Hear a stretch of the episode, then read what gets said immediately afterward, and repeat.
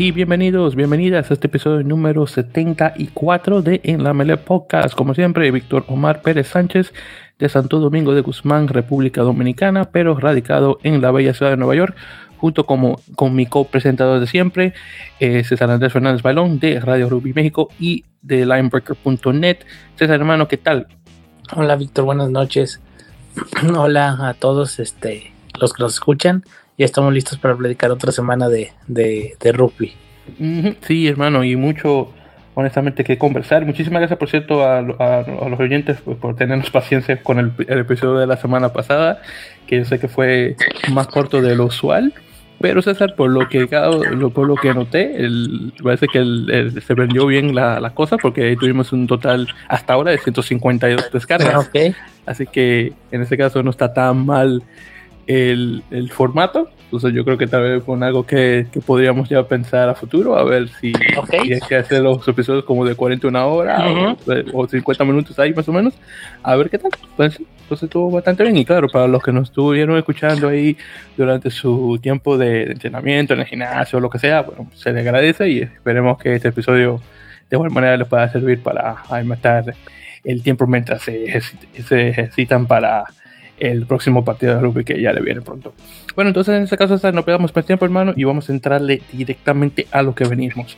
Entonces, en este caso vamos a hablar sobre lo que se nos avecina esta semana, que es específicamente el American Pacific Challenge, eh, que sería, vamos a ver una traducción más o menos al español como el reto pacífico de las Américas, una cosa así, que es, eh, que es el torneo eh, que bueno, que regresa en este caso sin los, equipos eh, del Pacífico, Fiji, Tonga, Samoa, solamente con equipos sudamericanos y Estados Unidos, ya que Canadá, bueno, todavía está en la esquina eh, ahí en, en, hora de castigo por lo que le hizo durante el tiempo este de, elecciones con el World Rugby, pero bueno, ya eso es algo que lo comenzaremos, lo comenzamos anteriormente. En todo caso, el partido, eh, perdón, el torneo comienza este, este viernes, de hecho, viernes 22, así que está comenzando eh, antes de lo, de lo que yo esperaba. Evidentemente, sábado siempre ese tiempo de torneo, pero bueno, en todo caso. Entonces, con eso dicho, César, eh, vamos a entrar, hermano, y vamos a conversar brevemente sobre cada uno de los, de los equipos correspondientes. Entonces, vamos por orden alfabético. Vamos a hablar primero por el equipo de que yo creo seguro vaya, va a ganar todo. En este caso es el, el Argentina 15. Eh, un equipo que tiene muchísimo tiempo, eh, la mayor parte del núcleo de ese equipo ya viene muchísimo tiempo junto y controlado por Ignacio Fernández Lowe. Entonces, viendo acá el equipo correspondiente, que tenemos acá un total como de 28, 29 jugadores. En este caso, la gran mayoría son jugadores eh, jóvenes, en este caso menos de 23 años, ya que este es un torneo sub-23 con unos cuantos jugadores que son un poquito mayorcitos de edad. Eh, ahora, de los nombres que definitivamente podríamos mencionar acá, que conocemos que se han, sonado bastante, muchos de ellos también pasan directamente por Pumitas. Ahí tenemos, por ejemplo, a Juan Pablo Seis, que tiene un total de siete apariciones para los Pumas, eh, un, un, pilar, pilar izquierdo en este caso. Eh, también tenemos a Rodrigo Martínez, que es bastante joven el chico, con dos apariciones para la Nacional, y este viene de etapa con Olympia Lions, de igual manera. Eh, y otra cosa también que hay que mencionar, no, todos los jugadores vienen de Jaguares 15, tenemos unos cuantos que vienen de otros equipos de la Superliga. Eh, de igual manera, eh, tenemos también a Francisco Gorisen y Santiago Grondona, que, ese es el, que es la gran incógnita, honestamente, de este, de este equipo. Gorisen de un total de tres apariciones para la Nacional, para los Pumas, y Grondona con un total de cuatro. Ahora, César, lo interesante de Grondona, no sé si recuerdas que él se había desafortunadamente lesionado la rodilla en un partido con Newcastle Falcons en mayo, junio, algo así. Y obviamente estuvo fuera del equipo por mucho tiempo. De hecho, él salió de Inglaterra para llegar a Argentina para poder operarse la rodilla. Y bueno, el hecho de que él regresa al campo jugando para Argentina 15 no es algo que me esperaba honestamente eso me agarra mucho de sorpresa. Y te voy a dar de hecho la palabra para que puedas opinar de eso si es que tienes alguna opinión.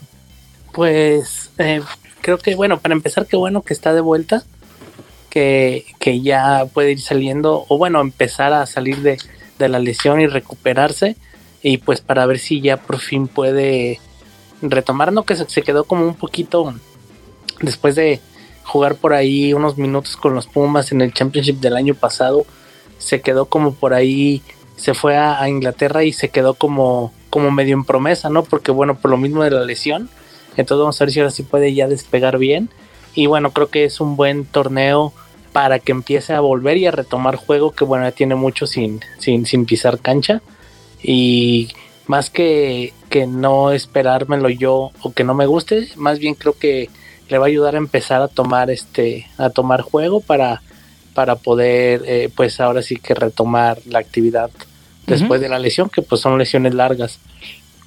Sí, hermano, sí, estoy muy de acuerdo con eso. Eh, eh, pero sí, a mí obviamente también de igual manera me alegra el hecho de que ya tenemos a Santiago de regreso eh, jugando. Lo, como te menciono, lo único que no esperaba verlo jugar para Argentina 15 eh, en este equipo realmente de, un, equipo, un partido, pero no un equipo, perdón, pero un torneo B, luego de haber jugado directamente en, en, la, en la, Premiership, que es eh, obviamente una de las ligas de profesionales más grandes del mundo, esta, la liga inglesa en este caso. Así que lo que yo esperaba él, que él iba a hacer el salto de la recuperación, de regreso a New Falcons, a Newcastle Falcons, perdón, o a otro equipo de la liga y continuar la carrera ya. Pero como digo, no esperaba verlo jugar para el segundo equipo eh, argentino. Así que eso es más que nada lo que me sorprende. Y bueno, y continuando, por cierto, eh, César, eh, como te menciono, no solamente de chicos de, de Jaguares 15, también tenemos otros equipos. Ahí mencioné brevemente Olympia Lions. Un jugador de Cafeteros Pro que también entra en este equipo es Lautaro Simes, que lo mencionamos unas cuantas veces durante la, eh, durante la liga, eh, que es un, una segunda línea, chico de 21 años, que está dentro. También tenemos a Jerónimo Gómez Vara, que todavía me duele el hecho de que el chico no quiso conectarse con Paraguay, pero bueno, ya son cosas que pasan, así que, que bien verlo nuevamente. Tenemos a Corrado Roura, el, octavo que estaba con muy buen jugador, como tal vez recuerdas. Eh, ya luego, ya comenzando en, los backs, ahí tenemos a Joaquín Pelandini, que estaba también con Olimpia, todo muy bueno, Rafael Iriarte de igual manera. Eh, ya en la apertura eh, tenemos a Martín Elías, de jugadores 15, y Santiago Mare, el chico este que está eh, con el equipo de Rugby 7. Así que ahí jugando, en, jugando aquí en la de 15. Ya en los últimos jugadores que podría ir mencionar, Tomás Cubilla, el, centro, Juan, Juan, Pablo Castro, también centro, los dos de Jaguares 15, Martín Bogado, que lo mencionamos unas cuantas veces. Tenemos a Ignacio Mendy, el otro chico aquí del equipo de 7.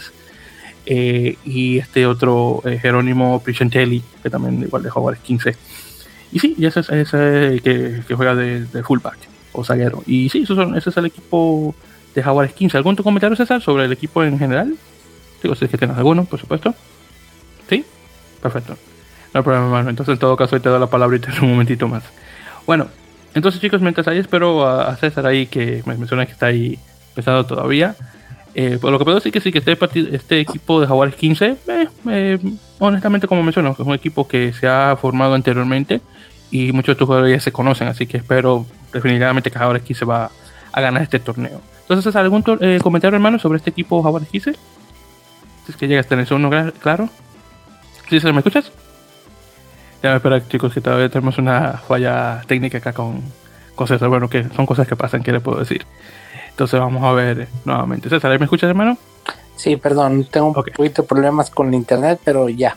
Ah, ok, no te preocupes, ahí pasa. Sí, te preguntaba si tienes algún comentario en relación al equipo de Jugadores 15. Pues realmente es un equipo que, a lo mejor, con como ya dijiste, algunos, eh, algunas caras conocidas, pero la verdad, eh, Mm, pues algunos, otros pues realmente no, no, no sabemos mucho quiénes son, pero no pues entienden, ¿no? Que son los nuevos de, son los nuevos de, de los nuevos jugadores que vienen para las siguientes temporadas, apenas están empezando sus recorridos internacionales, algunos ya con un poco más de experiencia, otros más, más, más, otros más nuevos, pero bueno, al final de cuentas todos dentro del sistema de, de la Unión Argentina y, pues nada, solo habrá que ver el torneo. Yo también creo que, bueno, no van a tener ningún problema en, en ganarlo. A lo mejor la, selección de Estados Unidos podría este, eh, pues ser alguna competencia, pero realmente, bueno, yo creo que son los que van a ganar el torneo. Sí, te digo, igualmente. Entonces estamos este equipo de, de Argentina 15. Entonces vamos a pasar uno que está al, al, al, lado completamente opuesto a esto, que es el Brasil 15 en este caso, ah, o Brasil A, técnicamente Brasil A. Ahora, este equipo de Brasil, que si lo comparamos a la Argentina 15 en este caso, que es un equipo muchísimo más joven, con unos cuantos veteranos, entre comillas, por decirlo así, este equipo de Brasil A es completamente veterano y unos cuantos jóvenes. Entonces, para darte más o menos una, una idea, acá, por, eh, por, ejemplo, de equipos de jugadores que ya tienen un tiempo. Por ejemplo, tenemos a Lucas Abud, el, el Pilar, que tiene 40, 44 apariciones para, para los Tupis, está ahí en el equipo. Luego tenemos bueno, no está tampoco está muy eh, tampoco muy viejo que digamos, Andy Williams, que tiene 7 apariciones para eh, también para la Nacional. Está en el equipo, Nacional 95, así que relativamente joven. Ahí ya luego tenemos ya a Gabriel, Gabriel Paganini, el, el, argentino, bueno, de descendencia brasileña, me imagino en este caso, que tiene 27 apariciones para, eh, para el equipo también, que nació en el 93, relativamente joven, pero ahí comparando a los otros chicos, claro, mucho más viejo. Después ahí tenemos a, a ver, Alexander Alves, el, el, octavo, que en el 96, no es relativamente joven, entonces un total de 7 apariciones para el equipo. Ya después de ahí, eh, a ver qué otro jugador ahí más o menos viejo veo también. Uh, bueno, okay, pensaba que iba a jugar unos cuantos más. Pero sí, este equipo, bueno, como les menciono, este equipo de Brasil 15, muchísimo más, eh, con mucha más experiencia eh, de, de, juego en relación al tiempo que tienen jugando aquí con la, eh, jugando para la Nacional. Pero ya regresando sobre lo, ya con los otros eh, jugadores, hay que también que podría mencionar, por ejemplo, un jugador nuevo que no conocía, un chico de nombre Nick Sidorowicz que juega en Blackheath de Inglaterra y que nació en el 2000, así que tiene 21 años. Obviamente con un nombre como ese, lo último que me imaginaría es que tiene descendencia brasileña, lo más probable por su madre, pero en todo caso escogido aquí para este equipo. Uh, luego tenemos eh, a Leonardo de, de, Sousa, que estuvo con Cobras, ese chico ahí lo recuerdo por el nombre. Eh, eh, Joel Ramírez, también de Cobras. Eh, está el chico, este, el, el Kawa Kumiraes, o como se pronuncia eso en, en portugués, que es el 98, que ese no estaba con Cobras, ese estaba con un equipo de, del, del, torneo brasileño, creo que se llama Pasteur el equipo, entonces él estaba ahí. Uh, luego de ahí, déjame ver que también aquí conozco Andrew Melo, sí, de también, Matos Claudio, de igual manera. Uh, ya en lo que son los backs, ahí tenemos Felipe Cuña, de Cobras, Douglas Rauf, de igual manera. Ya en lo que es el, lo que es este, el, el, apertura, tenemos a Lucas Pago, el chico este que tiene muchísimo tiempo ya jugando, entre comillas, muchísimo tiempo con la Nacional, que como recuerdas ahí fue el que le comenzó por encima de, Joshua Reeves, que todavía, me sorprende este muchísimo. Y otro chico acá que tiene dos apariciones para Nacional de nombre Leonardo Echecarelli. Ese no lo recuerdo, porque por lo que estoy viendo acá en el equipo, juega para Yacaré y ese es un equipo también del campeonato brasileño, así que lo desconozco, pero tiene dos apariciones para la nacional. Ya en los centros, aquí, aquí por ejemplo, podría mencionar a Gabriel Quirino, y sí, eso es el único que podría mencionar. Ya luego en las alas, en los wing, tenía Lima y Roberto eh, Tenorio, y ya en los, en los fullbacks, en el zaguero, dos jugadores que no conozco, Mateus Meneses y Robson Moraes.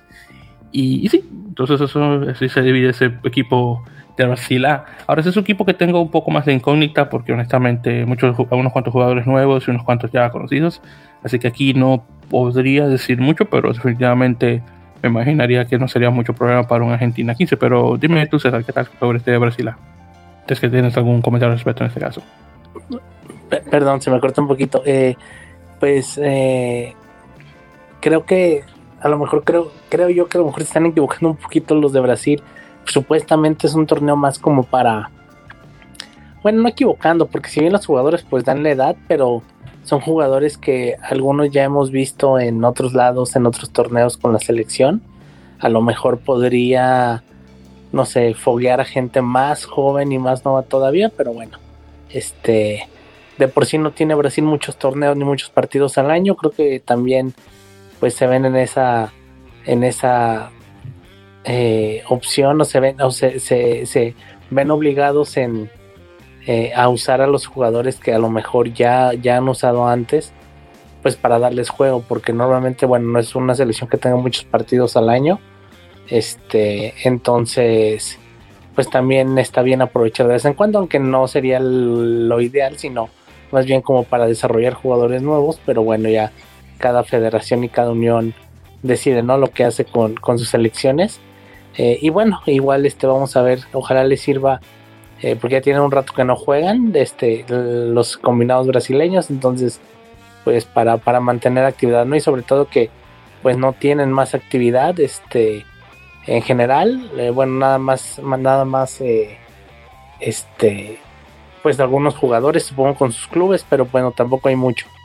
Sí, y sabes que una cosa también es esa que me acabo de recordar y creo que esa es la razón porque este equipo está un eh, poco está mayorcito a comparación de los demás.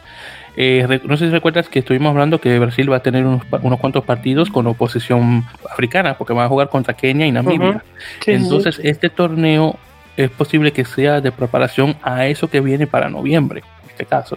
Sí, que a final de cuentas y probablemente los, lo ven o probablemente para sí sean más importantes esos juegos que el torneo en sí, ¿no? Y a lo mejor para otros no. Exactamente, sí, y, perdón, había mencionado que en el principio Zimbabue. Zimbabue, Namibia y tal vez Kenia, creo también, eh, posiblemente. Pero sí, entonces, sí, entonces sería, diría yo, que directamente para eso. Sí, entonces eh, probablemente sean más, más importantes para ellos esos partidos que el torneo y no a lo mejor como para Paraguay, ¿no? Que si el torneo quiero creer que es importante o como para Estados Unidos, que tampoco tiene mucho juego su segundo equipo. Y bueno, creo que para Brasil es más importante los partidos y lo va a tomar como preparación. Sí, definitivamente. Sí, sí, sí que creo que puede ser eso. Entonces ahí tenemos a Brasil. Luego pasamos a Chile, Chile A en este caso. Acá en este caso tenemos un equipo muchísimo más joven, obviamente comparándolo con este de Brasil.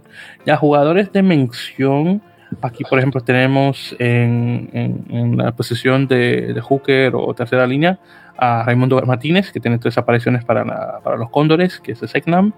Ya luego en lo que son los pilares, acá tenemos a Esteban y, y, Nostroza y Salvador Luis, eh, Luis con apariciones para Nacional, Sebastián todavía no. Ya luego en la segunda línea, ahí tenemos a Santiago eh, Pedrero, que estaban con Segnam, y Maximiliano Silva, esos dos chicos bien jóvenes y eh, vienen nuevamente, estaban federados con Segnan, ninguna aparición aún con la Nacional. Ya luego tenemos a, Thomas, Thomas Orchard, que tiene nuevas apariciones para la Nacional de Segnan en tercera línea. Ya eh, ahí comenzando con los backs, ahí tenemos a, este no lo conozco, Lucas Carvalho, que estaba con Segnan, eh, aunque no, el nombre no me suena.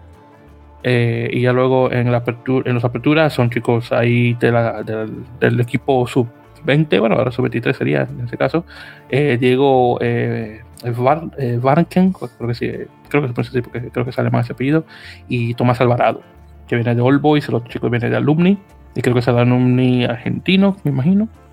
Ya luego en los centros, eh, acá tenemos, el único que recuerdo el nombre, Clemente Armstrong, porque bueno, se apellido Armstrong, apellido bien alemán. Ya en el wing tenemos a Baltasar Hanna, que es un alumni, ese nombre de él me suena. Y ya para finalizar tenemos a Luca Strabuki y Vicente eh, Trednik. Ese último, yo no lo conozco. Pero eso, esos chicos lo he escuchado anteriormente con la, eh, con la sub-20 de, la, sí, la sub-20 de, Chile. Entonces, un equipo nuevamente muchísimo más joven. Obviamente, este es ya para prepararlos, obviamente, para lo que se avecina. Obviamente, son eh, los partidos, obviamente, de noviembre que tiene Chile. Y de igual manera, lo que se avecina ya para eh, julio con Estados Unidos y obviamente sus chicos, es posible que uno de ellos pueda que salga y pueda representar eh, a nacional en, ese, esa serie de partidos para, para julio 2022. Entonces, ¿qué tal sobre este seleccionado chileno en este caso? Pues también igual eh, muchos jugadores que no conocemos, muy jóvenes. lo de Chile sí es importante porque bueno, ya vimos cómo con la selección mayor le está funcionando muy bien su nuevo plan de alto rendimiento y creo que bueno, al ser estos jugadores los que van a tomar en, en los próximos años la selección, pues es muy importante empezar a foguear, ahora sí que este, empezar a foguear eh, en nivel internacional, ¿no? Y lo que es una concentración, viajes a los jugadores, y pues creo que es de los que más provecho le va a sacar al torneo. sí, sí. Y bueno, entonces ya continuando, y claro, como vamos ya por orden alfabético, entonces en ese caso ya hablaremos, hablaremos, perdón, ya sobre el plantel de Paraguay. Ahora, este plantel de Paraguay, eh, eh, queridos oyentes, que le vamos a mencionar, no es algo que el, eh, la Unión de Uruguay del Paraguay ha anunciado oficialmente.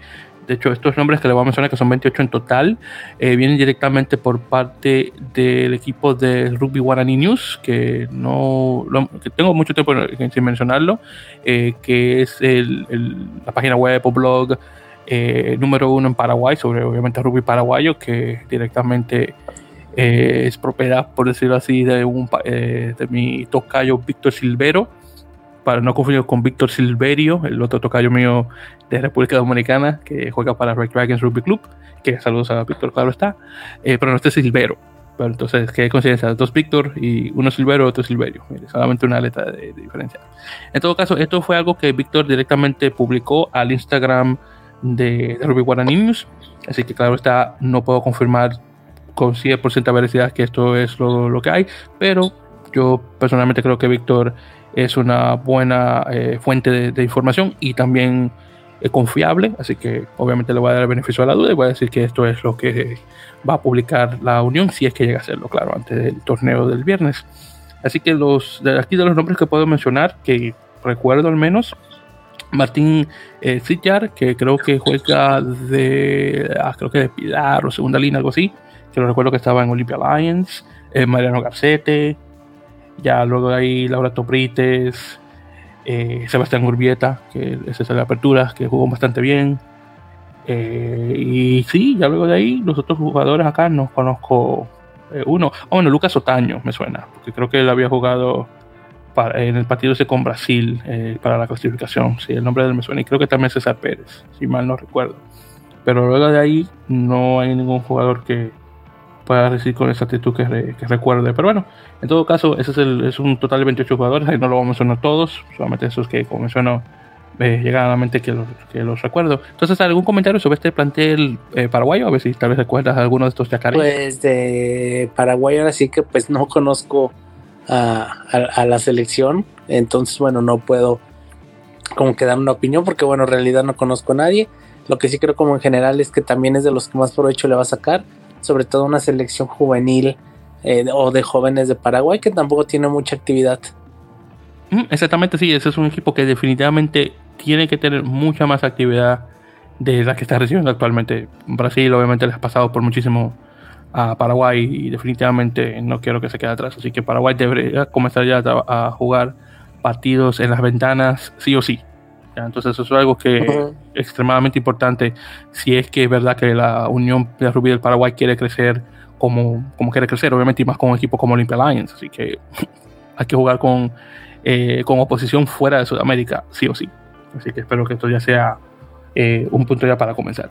Bueno, entonces continuando, César, eh, Uruguay A en este caso, eh, que son los anfitriones del torneo. Este equipo de Uruguay, eh, de igual manera, un equipo bastante joven, claro, está teniendo unos cuantos jugadores que están que han jugado para la selección, pero realmente no, no tantos, para, en comparación de, de, por ejemplo, de Brasil, en este caso. Entonces acá, brevemente para hacer el, el conteo, entonces de los jugadores acá, a menos de los que conozco, Ignacio Péculo, que tiene tres apariciones para Nacional. Eh, el chico juega de Pilar. Luego tenemos a Felipe Aliaga y Juan Juan Garese. Juan Juan Garese definitivamente lo recuerdo porque está eh, con, Peñarol, igual, igual manera Ignacio. Eh, ya después de ahí, Lucas Bianchi, el, tercera línea, lo recuerdo, que estaba con Peñarol, aunque no ha jugado para Nacional. Tomás Echeverri, casi se me olvidaba mencionarlo, que estaba con, con, con Cafeteros, el chico este también segunda línea. Eh, a ver, que algún otro. Eh, Carlos Deus, sí lo recuerdo que lo mencionamos unas cuantas veces durante la, eh, durante la temporada con Peñarol. Santiago Álvarez, de igual manera, que juega de, medio Scrum, de MDL. ya entrando ya en los, las demás sucesiones de los packs, Felipe Arcos Pérez, que estaba ahora jugando con la, la, Nacional, ahora en el partido con Estados Unidos, recuerdo. Y mira dónde está ahí, tiene un total de tres apariciones para la Nacional. Y ya eh, para finalizar, dos más, eh, Mateos Viñals, eh, que juega de, puede jugar también como juega como puede jugar de ala, wing, también igual de fullback o zaguero. Y también Baltasar Amaya, que estuvo buenísimo para Peñarol en ese último partido contra Argentina 15, todavía lo recuerdo. Y, y, sí, y en eso nos quedamos. Y ya del fullback hay un tal Ignacio Álvarez, que ese chico no, no me suena el nombre de él. Pero sí, unos cuantos jugadores afiliados con Peñarol, este, eh, Echeverry con Cafeteros Pro, y ya obviamente los demás eh, con equipos eh, locales de, Uruguay. Entonces, ¿qué tal sobre este equipo en particular? Pues tampoco es como que, digo, no es muy conocido, yo tampoco los conozco mucho los, a los jugadores, pero también igual, un poquito igual que Chile, ¿no? Para seguir desarrollando jugadores que después puedan tomar la selección mayor y este seguir con este, pues, plano, proyecto de éxito que están teniendo tanto Uruguay como Chile. Sí, definitivamente. Y ya para finalizar, vamos a, comenzar sobre un equipo que yo, bueno, sí que conozco hasta cierto punto, que es el equipo de USA Selects, eh, que es el, equipo de Estados Unidos, que por cierto, eh, creo que ya oficialmente, según lo que estaba leyendo, para 2022, este equipo se va a, rebautizar, rebautizar con el nombre de Falcons que honestamente me gusta, me muchísimo más que USA Selects. Eso es como que, eh, como que muy mediocre ese nombre. Así que me alegra por ese lado. Bueno, entonces este equipo César que te puedo mencionar es un equipo en ¿cómo te, cómo te lo menciono? Eh, eh, es definitivamente un equipo joven. No hay jugadores extremadamente viejos. Hay unos cuantos que sí, pero tampoco nada del otro mundo.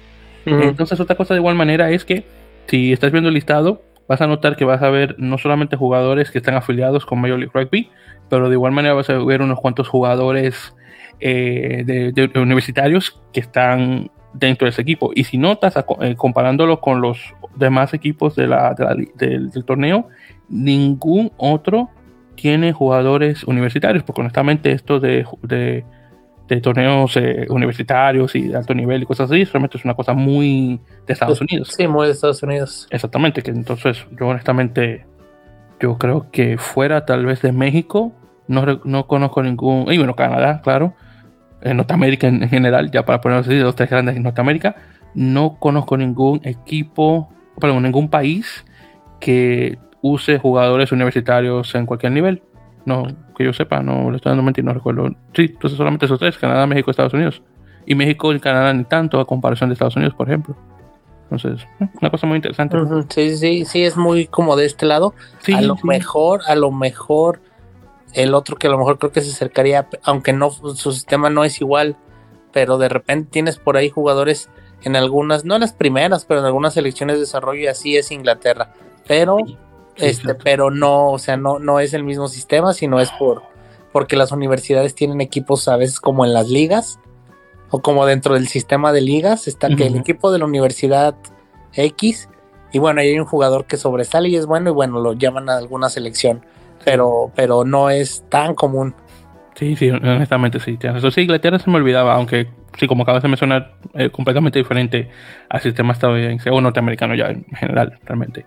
Bueno, entonces estamos hablando que son 18 jugadores conectados con Major League Rugby, obviamente, 10 eh, con equipos universitarios, 6 tienen más de 23 años, 2 no están conectados con ningún equipo de Major League Rugby o con la universidad, y 4 vienen directamente del draft universitario de ahora, de este pasado agosto, incluyendo el chico este el Eric eh, Panofsky, el, que fue primer, que elegido por Dallas, eh, Dallas eh, Jackals. Entonces acá hay un total de 29 jugadores en este caso. Entonces acá de los jugadores que yo podría mencionar, que al menos he escuchado, que puedo decir que tal vez son relativamente buenos. Um, déjame ver, déjame aquí dar una revisión. Eh, Cal eh, Breitenbach, el, el, que es de tercera, segunda tercera línea con Austin Gronis. Eh, sí, definitivamente lo conozco. Eh, Charlie Hewitt, porque no, juega con Nueva York, entonces definitivamente lo conozco, es muy buen jugador. ben Mitchell, de igual manera. Eh, realmente son todos los jugadores ahí como relativamente viejos. Corey Daniel, que estaba con No Glory, juega de flanker, de tercera línea. Justin Johnson con New England Free Jacks, que se venía del, también del draft, creo, del año pasado. Un buen jugador. Ah, Bailey Wilson, que el hermano de él está en otro equipo, no recuerdo ahora. El hermano de juega en otro equipo también de, de, Major League, no recuerdo cuál. Pero viene de Utah Warriors, este, él juega de tercera línea, octavo. Eh, luego tenemos a, Michael Matarazzo, que estaba con Nueva York y ahora está con Dallas, eh, que juega de octavo, oficialmente. Ya luego en los backs eh, tenemos a Sean Jacobian, que está con, con New England Free Jacks y relativamente viejo. Ya luego en lo que es fullbacks, fullbacks son jugadores ya oficialmente de universidad. Todos ellos que no conozco. Shane Berry, que viene de la Universidad de Los Ángeles. Eh, y también está eh, Sam Walsh, que viene de la Universidad de California, Berkeley. Que, el equipo se llama The Golden Bears o los, los eh, Osos Dorados. Que ese es, bueno, o era anteriormente el mejor equipo de universidad de Estados Unidos por, por muchísimo tiempo y ya luego otros equipos como por ejemplo St. Mary's de California, Life University de Atlanta y bueno, podemos decir por ejemplo eh, eh, Brigham Young University de Utah. Esas tres le subieron por mucho y ahora tenemos a Lindenwood que está en, ah, en, Pensilvania creo que es y cuál es la otra también me falta una universidad también ahí está Lindenwood y otra no recuerdo ahora pero el caso es que estas universidades yo creo que ya han pasado a Cal pero Cal siempre ha querido como estar en su propio juego. Por ejemplo, muchos de sus jugadores eh, no por alguna razón no pasan a jugar para la nacional, por alguna razón, no sé por qué. Eh, pero bueno, y de hecho el que es, creo que todavía es el, el, entrenador de ese equipo, que no recuerdo cómo se llama el caballero, él anteriormente era el entrenador de la nacional hace mucho tiempo y no sé si fue tal vez por algo que había ocurrido entre las entidades que, bueno, no, muchos de sus jugadores que son muy buenos no pasan a jugar para la nacional, en todo caso. O en torneos como estos. Eso es, de hecho muy raro tener un equipo, un jugador de Cal en este, en este listado. Pero bueno, continuando. Ya en los centros, ah, ahí tenemos a eh, Cal eh, eh, Hudson, creo que se pronuncia, de New England, de, de, Free Jacks. ya después en los wing, en las alas, ahí tenemos a Barry Barlow de New England que creo que es inglés, nacido en inglés, de inglés con padre estadounidense.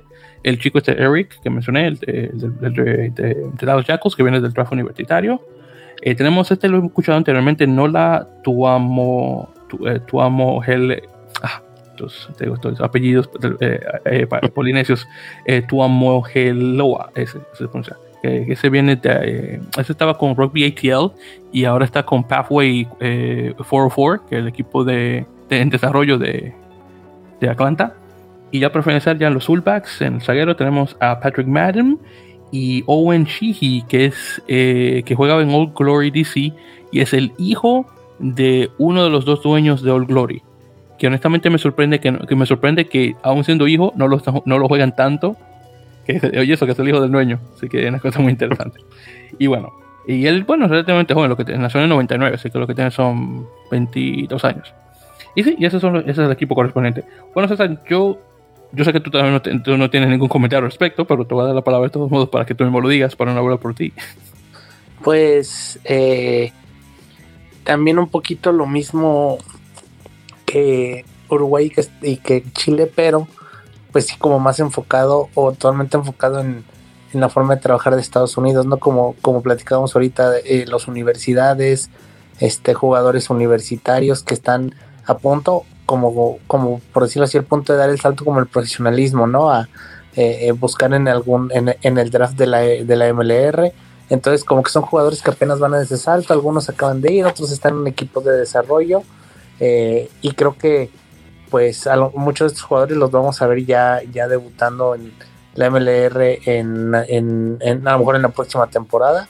Y creo que más que nada, bueno, para eso le va a servir un poquito a Estados Unidos y para, y para también plantear a futuro, ¿no? Este, eh, empezar a poner las bases para, para, para las elecciones de, de, los próximos años que ahora con todo esto de, de que bueno, de que no, no van directo al mundial por América Zoom y todo eso, bueno, a lo mejor este el camino es recuperar no ese lugar y este y bueno armar buenos equipos para lo que viene. Mm, sí hermano estoy completamente de acuerdo y este equipo realmente es para futuro claro para ver cuáles de estos dan soga para que puedan obviamente jugar para la selección ahora dos jugadores que quiero mencionar en particular uno, eh, y lo menciono solamente porque, bueno, por el nombre se nota que es de descendencia hispana, eh, Javen Camp Villalobos, y Villalobos escrito con B chica, no con B larga. Y ese chico viene de Rhinos Rugby, que ese es el programa de, de, rugby de, un equipo que se llama. Ah, a ver cómo me acuerdo. Este, ¿Cómo es? Eh, San Francisco Golden Gate. Que bueno, San Francisco obviamente se llaman los, los, rinocerontes. Bueno, de hecho, te lo pongo de esta forma, si recuerdas el torneo de rugby a 10 del año pasado, ellos estaban en el torneo. Ok. Sí, entonces, eh, entonces ese equipo. Entonces, este muchacho tenemos Villalobos que juega de, segunda línea, eh, de 99, entonces tiene 22 años. Ah, entonces mide un metro 95 y pesa 122 kilos, así que no está nada mal.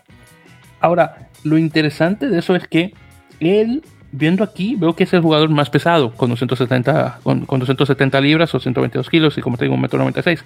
Luego el otro que también quería mencionar, que ese tenía promesa y desafortunadamente no llegó, al menos yo tenía promesa, bueno, no que tenía promesa, perdón, yo tenía la esperanza de que lo iba a querer ver jugar para, para el equipo A, pero nunca lo vi. El Elijah Hates, que fue un chico, un chico que salió del, año, de la, del draft universitario del año pasado eh, que lo firmó eh, Utah Warriors, es, eh, que es un, pilar izquierdo, un metro noventa o 6 pies 3 pulgadas y 120 kilos o 265 libras. Así que ese tipo es grande. Y de hecho, según lo que he escuchado, él ha perdido peso por el hecho de que está jugando rugby. Porque cuando estaba jugando fútbol americano, el tipo casi llegaba, sin mentirte, casi como 140 kilos. Que no, Exacto. Sí, es bastante. Es, exactamente. Entonces, ese tipo, cuando yo escuché que lo habían firmado y él era el jugador más pesado del draft, yo dije, wow, este tipo si viene con ese tipo de, potencia, estilo NFL, va a dar, va a dar buen calibre. Y al fin y al cabo nunca jugó para, para Utah Warriors, pasó la temporada y nunca lo vimos. Mm. Él creo que estuvo jugando para el equipo de Selects eh, de Utah, de Rugby Utah, es decir, de la unión directamente del estado de Utah y tal vez para el equipo B de, de, esta gente de, bueno, de, como de academia de Utah Warriors, pero fuera de ahí no sé, y esta es la primera vez que lo vamos a ver jugando para Nacional. Ojalá que juegue bien, yo honestamente quiero ver cómo hace el de Pilar. Y, nada, a ver qué tal. Entonces son dos jugadores que quería mencionar, que más que nada por el peso y la estatura, a ver que si, a ver si dan buena fuerza ya para el próximo, los próximos partidos. Y bueno, ya entonces con eso dicho César, ya para mencionar directamente los partidos. Entonces, como mencionamos, el 22 de octubre, este viernes, comienza la, cosa. Eh, hay que también que mencionar que el partido de Argentina 15 contra USA Select se ha cancelado por el hecho que Estados Unidos no pudo conectar con su avión que le iba a llevar a Montevideo. Entonces eh, no va a llegar a tiempo. Entonces se ha cancelado ese, ese, partido y se ha decidido que se van a dividir los, los puntos 2 a 2 entre Estados Unidos y Argentina. Eh, entonces lo que va a pasar este viernes va a ser Paraguay contra Chile A y Brasil contra Uruguay A. Entonces eso es lo que va a haber. Ya para la siguiente semana va a ser el martes. Tenemos a Brasil contra Estados Unidos, Argentina contra Paraguay, Chile contra Uruguay.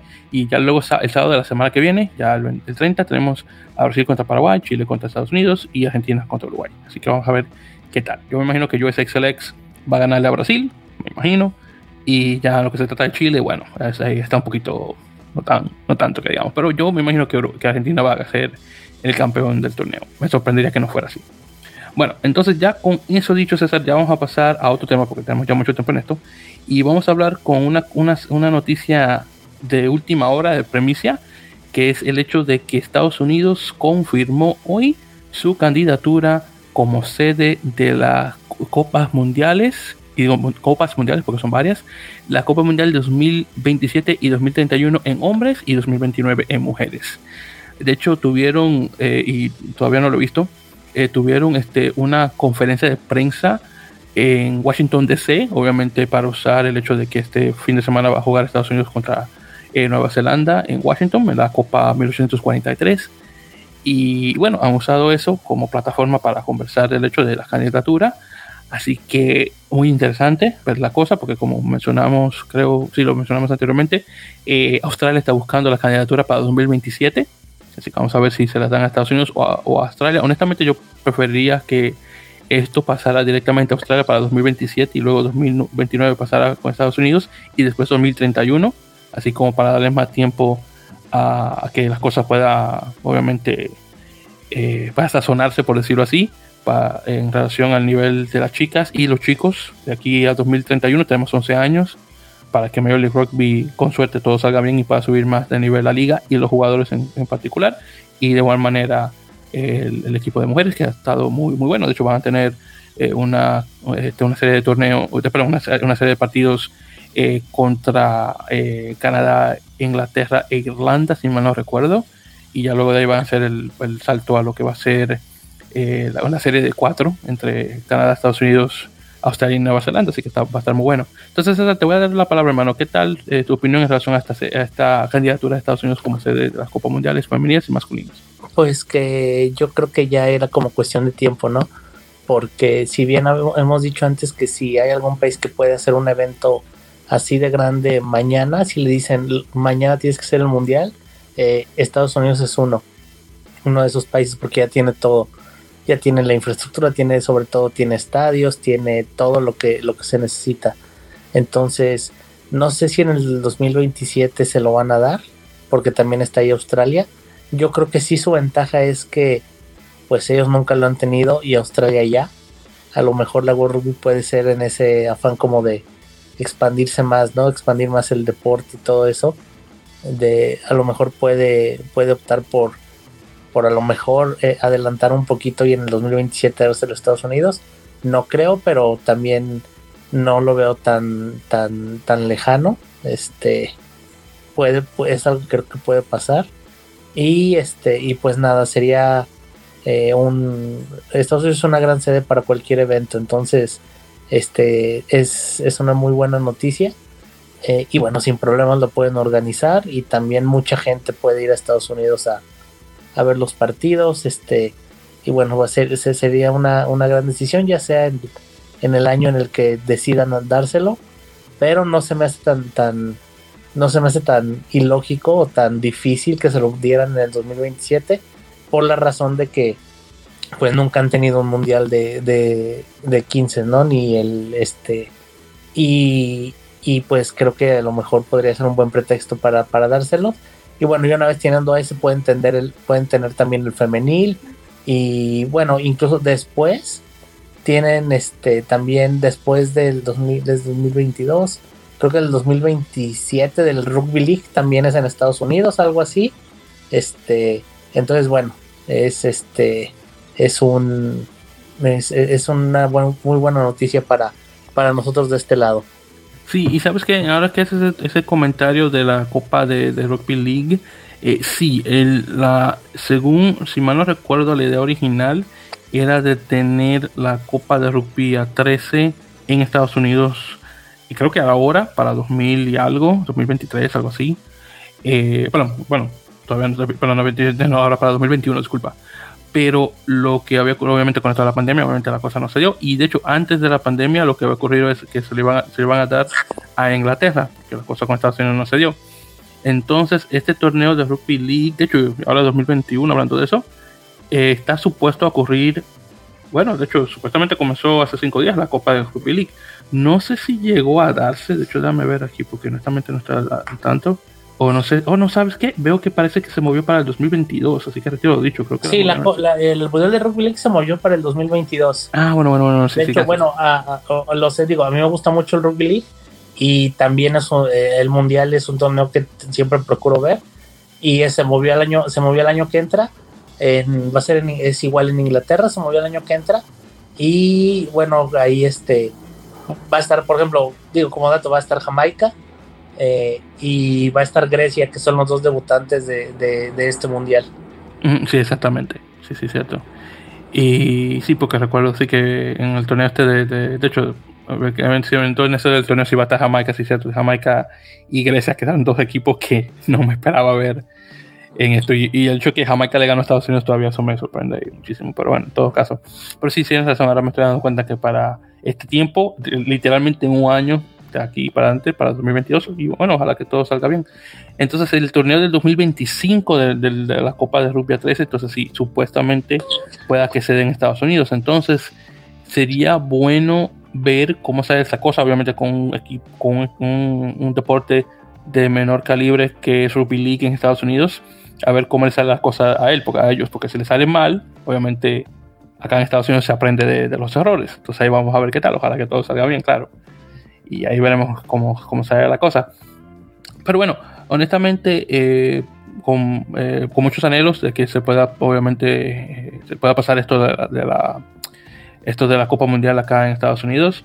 Y bueno, como te menciono, eh, ojalá que pueda ocurrir ya para 2029 en mujeres y 2031 en hombres, porque honestamente me gustaría ver el torneo primero en, me gustaría ver el torneo en Australia, ya que por el hecho de que también tiene mucho tiempo de ocurrir ahí, sin ocurrir ahí, entonces creo que Australia se debe llevarla para entonces, pero ahí veremos qué dice eh, Rugby ya cuando eso ya se quiera anunciar.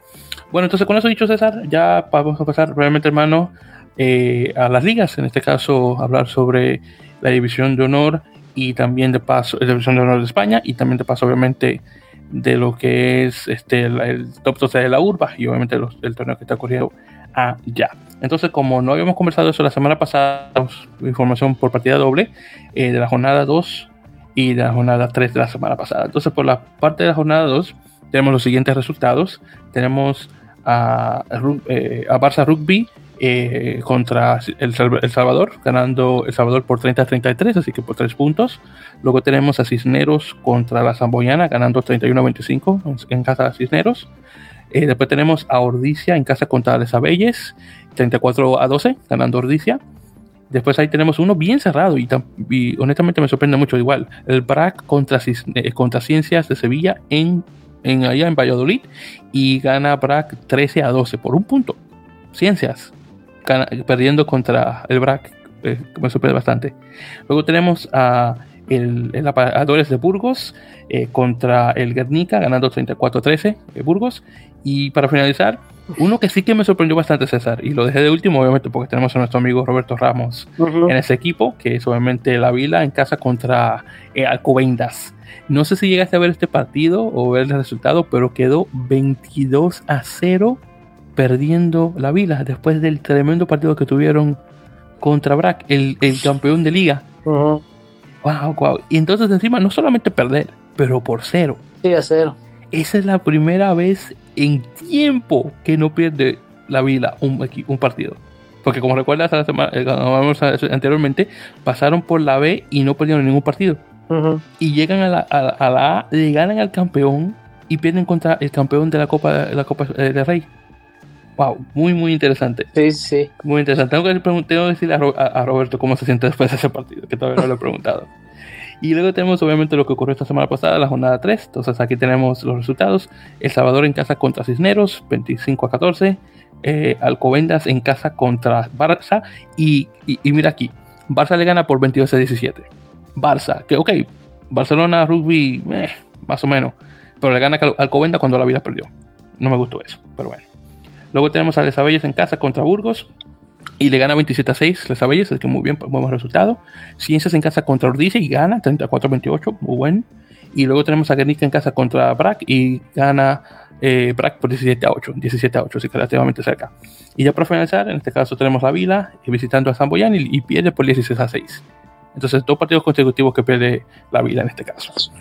Exacto. Entonces, ya en ese caso, lo que es la, clasificación, yo luego de la tercera jornada, tenemos a Salvador en primero, eh, Samoyana en segundo, Alcobendas en tercero, Barça en cuatro, Brack en cinco, que eso es raro ver a Brack tan bajito en la, en la tabla, a Cisnero en sexto, eh, Ordiz en séptimo, eh, Ciencias en octavo, Burgos en, en noveno, Les en décimo, La Vila en onceavo, en casi en último lugar, y luego Guernica de último.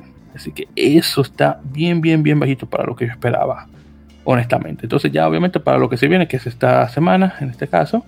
Ah, no, de hecho no. De hecho, viendo aquí, César, veo que van a tener un mes casi, sí, como casi un mes de, paro hasta el 7 de junio, de, perdón, el 7 de, noviembre.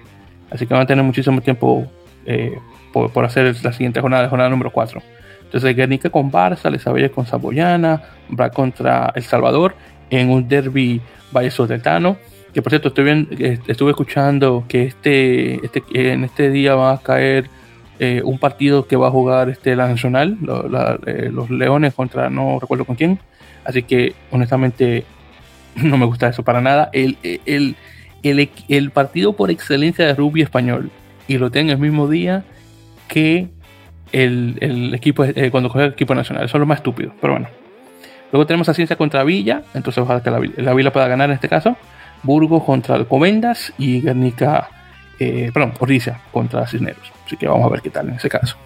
Bien, entonces eso suena. Entonces ya luego, en relación a lo que es el, obviamente el top 12 de la urba en esta eh, jornada eh, pasada. Entonces, lo que fue la semana eh, de el, ahora de la semana, bueno, la semana pasada no hubieron partidos por el hecho de que tuvieron a eso de la del día de fiesta este o la semana libre por el no solamente por el día de la resistencia indígena o como se llame y, otras cosas más también.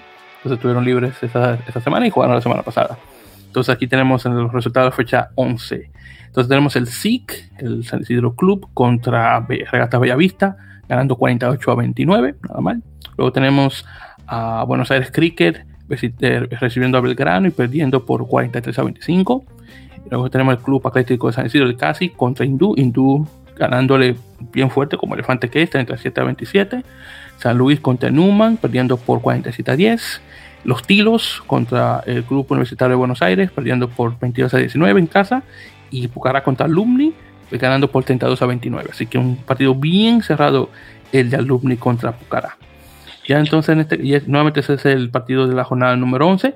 No veo partidos más allá de esa jornada, así que no sé qué, no sé si van a agregar partidos más acá en la, página web, pero en todo caso, si van a agregar más partidos no veo nada, pero es lo último que veo aquí eh, anotado. Bueno, entonces ahí tenemos esos equipos, esos partidos, perdón.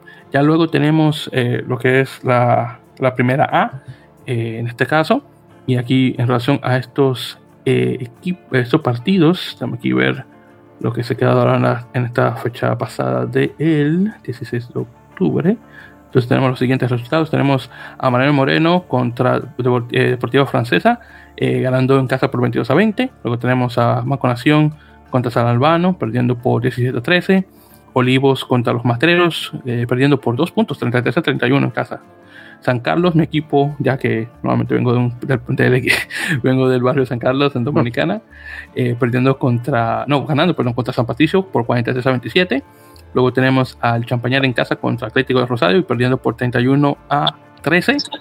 Eh, luego tenemos a Lomas Athletic contra Curpaití, ganando por 32 a 17. Y finalmente tenemos a La Plata en casa contra nuestros amigos del Club Raidón, nuevamente donde vienen nuestros amigos de Rockbeat, eh, ganando por 50 a 17. Así que le dieron fuerte a los de Raidón. Ahora, viendo en relación a las siguientes jornadas, que yo sí veo que tienen una jornada más, que sería ahora para esta próxima semana ya del 30 de octubre. Eh, tenemos los siguientes partidos: tenemos La Plata contra San Albano, Mariano Moreno contra los Mastreros, Banco Nación contra San Patricio, Olivos contra Atlético de Rosario, San Carlos contra Curupaití, Champañá contra Lomas Athletic y Deportiva Francesa contra Puyraidón, que me imagino que va a ser un buen partido y me imagino que es posible que los chicos eh, puedan ganar en ese caso. Entonces ya con eso, déjame ver aquí, creo que tenemos Ah, oh, de hecho, ¿sabes qué? Estoy viendo aquí que de hecho son los, los, este, los eh, resultados de la, de la intermedia, de hecho, donde juegan los chicos de, eh, de rugby. Entonces, de hecho, hecho, fueron los que perdieron en ese caso, ese partido que acabo de mencionar. Ahora que me acabo de dar cuenta, pensaba que era directamente la primera. Pero bueno, en todo caso, si los chicos perdieron por mucho, nuevamente por 50 a 17 y actualmente están en, a ver aquí, revisar la tabla, están ahora en el onceavo lugar con dos, dos ganados y ocho partidos. Así que sí tuvo fuerte. Entonces, hablando de la superior, que en ese caso, que esa persona que estaba, que estaba conversando, pero no me había dado cuenta. En todo caso, tenemos los siguientes resultados de la superior de la primera. Tenemos a Mariano Moreno contra Deportiva Francesa, 23 a 18 ganando. Banco Nación ganando a Salamano por 44 a 29, un buen resultado por, por, el equipo de Hugo Porta. Luego tenemos a Olivos contra los Materos, 34 a 32 por dos, dos, eh, dos puntos, bien cerca de otros equipos, el, el de la superior y la intermedia. Eh, San Carlos ganándole a San Patricio por 24 a 20, mucho más cerrado. Eh, Champañar contra Atlético de Rosario y en este caso pierde por 31 a 24. Yo creo que el primer partido que ve el Atlético de Rosario. Eh, Lomas Atlético contra Curupaití 45 a 10 y La Plata ganándole a Porreidón de nuevo 46 a 19. Así que como en primera, bueno, como en superior a intermedia le dieron fuerte. Ya en la siguiente, de hecho esta semana van a jugar lo de superior, pero en este caso los chicos de rugby no juegan esta semana. Tenemos a Curpatí contra Champañat, Rosario contra San Carlos, San Patricio contra Olivos, los Materos contra Banco Nación, Salvano contra Mariano Moreno, Deportiva Francesa contra La Plata y Porredón contra Lomas Athletic. Entonces ya en otra ocasión los chicos jugarán con ese equipo. Entonces en este caso Porredón está en octavo lugar con cuatro ganados, un este, uno empate y cinco perdidos en este caso. Y si César confirmando, eh, sí, este es el primer partido que prende Atlético de Rosario, porque están en nueve ganados y oficialmente uno perdido. Pero realmente están tan lejos en la tabla que ese, ese resultado de 31-24 contra Champañar es como que si no fuera nada. Y Champañar en, a comparación está en segundo lugar, así que primero contra segundo. Y están ahora mismo empate 42 a 42 en, en puntos, así que muy buena carrera entre Rosario, Atlético de Rosario y Champañar.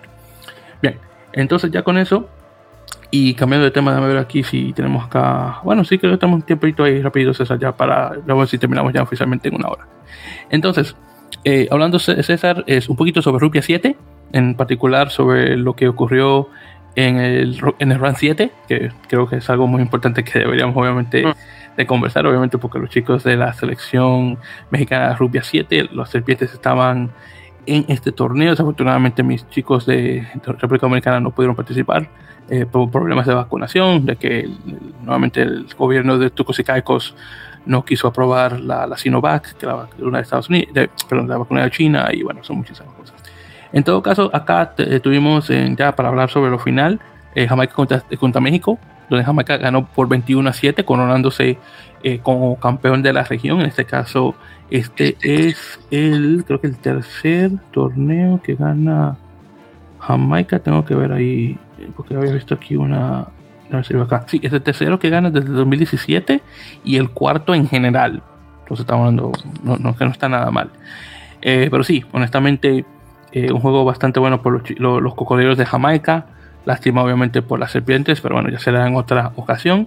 Ya en este caso en tercer lugar quedó Barbados, ganando la Bermuda por 17 a 12. En quinto quedó Guyana, ganándole a las Islas Vírgenes Británicas 43 a 0. El Tuco Sicaco quedaba en noveno en contra Curazao 22 a 0. Y ya luego obviamente los demás, los demás partidos. Eh, que bueno, ya en este caso Belice quedó en, en último lugar, en noveno, como habíamos mencionado anteriormente, Belice eh, hacia su debut internacional. Y no sé si llegaste a ver, César, el partido que tuvieron contra Guyana y el tremendo try, el tremendo ensayo que, que eh, anota eh, Dayton Warrior por parte de Orlando Castillo, que hace una, da una patada adelantada, la, el balón rebota de una forma increíble, viene Dayton a, tomar el balón y a Superman y anota el try. Muy, muy bonito. No sé si lo he visto por las redes sociales, pero si no lo has hecho, Ah, qué bueno, qué bueno, perfecto. Sí, sí, lo pude ver. Sí, sí. Y de hecho, déjeme ver, lo voy a ver ahora mismo también, aquí que estoy conversando contigo. Sí, entonces ahí viene Pate, Pate como ya pasado la línea de 50. Viene, tipo corre, corre, corre, ahí agarra el balón y ¡pum! se mete. Muy bonito, muy bonito. Y sí, haciendo, y haciendo historia, porque es el primer, el, primer tie internacional que pone Belice, que, que mucho tiempo tenía eh, sin participar en el rugby. Que bueno, honestamente me encantó la historia que, hicieron. No ganaron ningún partido, pero ese momento inolvidable. Yo sé que nadie, ninguno de los chicos ahí se le va a olvidar eso. Bueno, entonces, ¿algún comentario sobre este torneo de rugby 7 de RAN? Sí, este, bueno, como, como, como decimos aquí en México, pues los de Jamaica nos tienen de hijos ya. Este, nos ganan todos los partidos.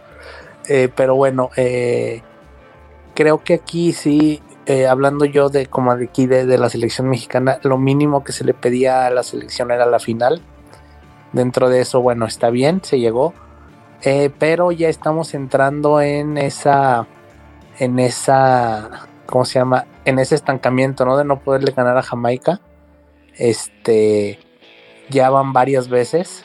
Eh, y aún ya van algunos años que Jamaica termina por arriba de, de nosotros en los RAN no, también en, la Serie Mundial hace un par de semanas también se perdió. Eh, entonces, este, pues ya van varios, varios, varios, varios partidos que, nos ganan. Eh, lo importante era tratar de, uno, poder ganarles y dos, pues calificar al, al, al, Challenger, ¿no? De, de, de inicios del próximo año. Pero bueno, una vez más no se pudo no sé, nos está empezando a pasar, esto, esto a, México ya le había pasado con Guyana, eh, alrededor del 2000, Ay, 2000, entre, entre al inicio de, la década del 2010, 2010, 11, 12, 13 por ahí, hubo una época en la que en la que Guyana nos ganaba los partidos importantes, este a excepción del, de los Juegos Panamericanos en el 2011 porque ese se ganó aquí en Guadalajara, pero después de ahí incluso nos ganaron una final de, de RAN aquí en México en tiempos extra o no me equivoco en la última jugada algo así pero bueno, eh, este, nos costaba mucho trabajo eh, poder pasarlos y ahorita está empezando a pasar con Jamaica también. Eh, y este, pues lo que, lo que se esperaba de México, que era la final, ya sabíamos que probablemente el otro, el otro rival ahí iba a ser Jamaica, pero hay alguien que yo no contaba y que no los había visto, que eran los de Barbados, que también están jugando muy bien y que, que bueno, ahí les ganamos porque ellos, ellos una tarjeta amarilla muy, muy tonta en el segundo tiempo le abrió la puerta a México para que le diera la vuelta en la semifinal, pero también jugaron muy bien y, es un equipo del Caribe que hace, hace pocos años no tenía tan buen rugby este, así, ¿no? Y bueno, ahora eh, Jamaica, pues Jamaica ahorita es el, dominador, ¿no? Del Sevens de la zona, es, superior a los demás, tanto en sobre todo por el físico, en rugby a lo mejor no tanto, pero sí en físico y el físico les da para, pues para ganar, ¿no? Ganar la zona que ya van varios, ya van un par de años que, son el, mejor equipo del rank quitando a Estados Unidos y Canadá. Eh, y pues nada, ahora eh, pues viene, viene en febrero el, el, torneo clasificatorio al Mundial, que también es clasificatorio al Mundial, clasificatorio a los Juegos, eh, los Commonwealth, clasificatorio, ahí, va a haber sub-19, eh, femenil, va a, va a ser todo junto, va a ser aquí en la Ciudad de México.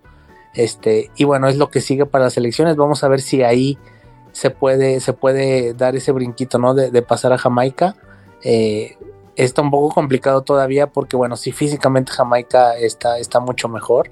Son jugadores más grandes, más fuertes.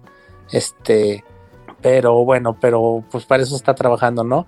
Y este, y bueno, sí, todavía a mí personalmente me parece eh, increíble, no en un sentido malo por decirlo así, pero sí me parece increíble que en el 2021 y todavía México no haya podido ganar un Run Sevens masculino por la cantidad de jugadores, por el tamaño del país, por lo que sea, que todavía no hayamos podido ganar el varonil de la zona del Sevens.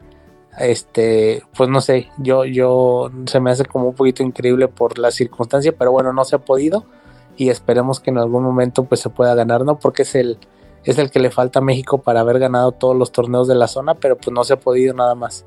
Sí, hermano, honestamente eso es un muy buen punto.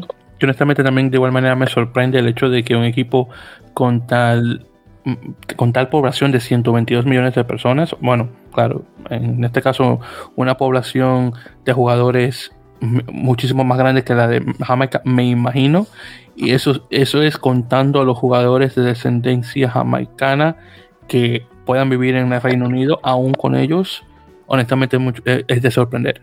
Honestamente. Eh, y sí, estoy completamente de acuerdo contigo. Sí, y, digo, ahorita es Jamaica y antes era Guyana y en el 2018 se perdió con Islas Caimán y así, o sea, así se ha perdido con, con, equipos que, te, que a lo mejor... Eh, pues no sé, ¿no? Por, por el tipo y como, y como está nuestro rugby creciendo, que a lo mejor uno creería que, que, ya es tiempo de que a lo mejor se les gane, a eso ya se les ganó, ahorita Jamaica es el que nos está costando mucho trabajo, pero por alguna circunstancia u otra no se ha podido ganar el, ren, el RAM varonil, el femenil es otra cosa, porque el femenil las chicas pues ya tienen un rato que lo están ganando cada, cada edición, pero, pero pues el varonil se nos ha complicado y no se ha podido y ya tiene pues mucho tiempo que, que deambulamos entre el segundo y tercer lugar, este, pero pues no se puede, no se ha podido y, pues esperamos que en algún momento llegue, ¿no? Antes de que llegue otra selección caribeña con sus jugadores así de, de, grandes y fuertes como Jamaica y, y, pues otra vez no se pueda, pero bueno, esperamos,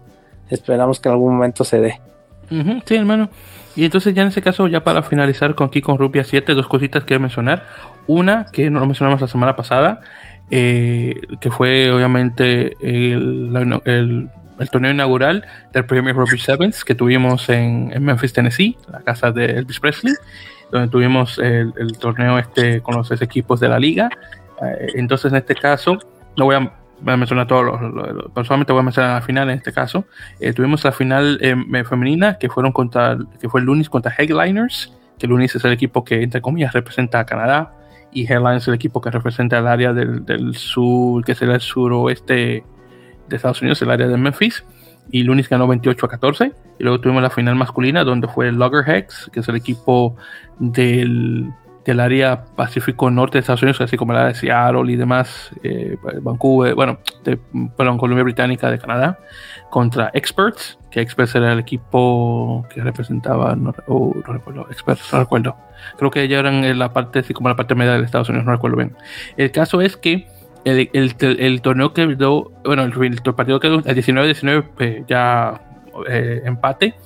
Entonces hicieron lo del, lo del Golden Point, como le dicen en inglés, que, que primero que anota gana, no, nadie anotó y se pasaron a, patadas, así como el, eh, el, torneo, el equipo, el partido ese que ocurrió este año de, de Biarritz contra, no recuerdo, creo que fue contra Bayona, eh, para pasarse al, top 14. Y en este caso, eh, Expert ganó por tres patadas a cero y se coronó como campeón. Entonces, muy interesante eso. Y bueno, por lo que eh, escuché por parte de, de, la, de, la, fanaticada y los que estuvieron ahí, el torneo estuvo interesante, claro, fue una cosa nueva y ahí veremos qué tal. Fueron un total de 18 partidos, tuvieron obviamente las grandes estrellas del rugby 7 de Estados Unidos. Eh, obviamente tenemos un Cooper Baker en hombres y un Alep, eh, un Alep Kelter en mujeres. Y claro, todos los jugadores más. Eh, también hubieron una chica canadiense, Delaney Aikens, que estuvo ahí, que le dieron el, torneo, el, premio de, mujer del partido.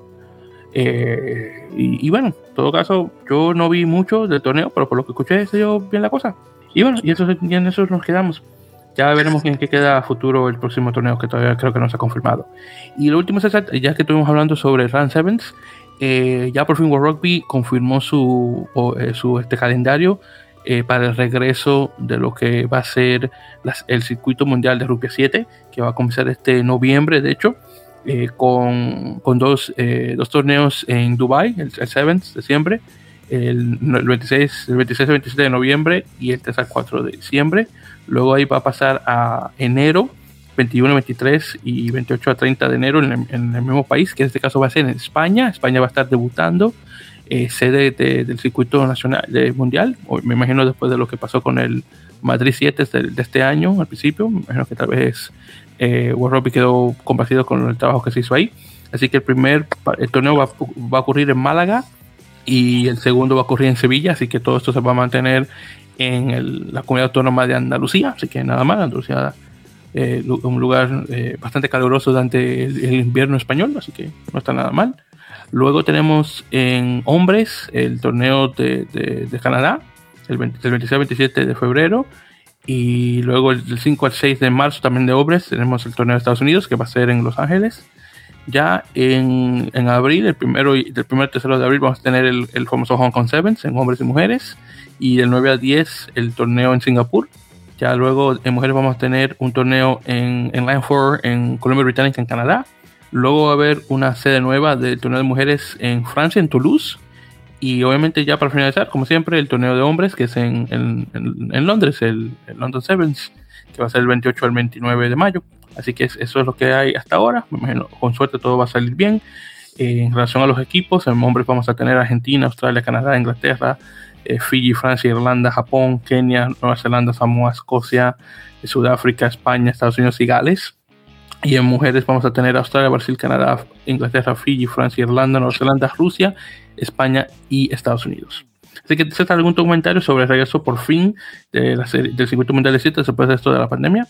Pues nada, muchas ganas de ver el Sevens otra vez. Hace, hace eh, tiempo que no vemos a, las selecciones completas. Fiji, eh, lo vimos en los Juegos Olímpicos, pero, pero bueno, siempre es bueno tener de regreso el circuito porque es mucho espectáculo y atrae a muchos nuevos al deporte.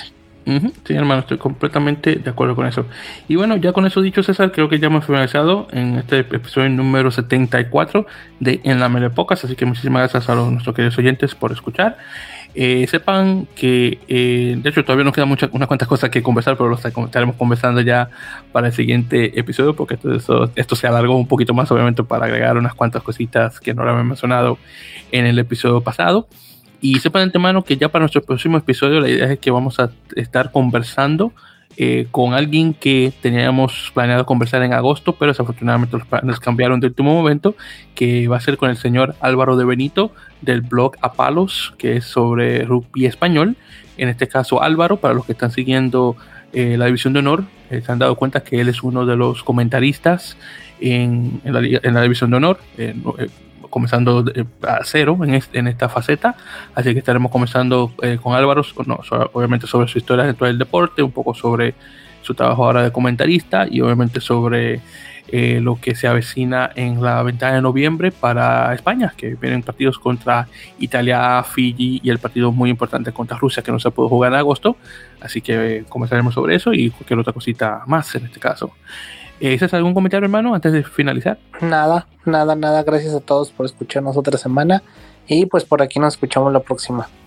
y, ya para finalizar, eh, como siempre, caballeros y, damas, claro, eh, sepan que por favor eh, nos pueden escuchar por sus plataformas de podcast de, siempre. Saben, Apple Podcasts, Google Podcasts, eBooks, Podtail, Spotify. Y por favor, si no lo han hecho todavía, por favor suscríbanse directamente a nuestro podcast para que puedan recibir y descargar los episodios automáticamente a su plataforma eh, cuando bueno salgan los episodios que salen mayoritariamente los jueves en la noche o los viernes dependiendo de cuando nuestro editor Corey eh, pueda hacerlo claro. Caballeros que tienen mucho trabajo que hacer. Y ya saben que también a través de las redes sociales nos pueden seguir ya sea por facebook.com barra en la mele podcast y por twitter e instagram en el usuario de arroba en la mele Así que mucho, muchísimas gracias, queridos oyentes, y nos están escuchando en el episodio número 75. Con suerte, nuevamente escuchando también la, la voz del señor Álvaro de Benito para hablar un poco sobre rugby español. Así que muchísimas gracias nuevamente y hasta la próxima.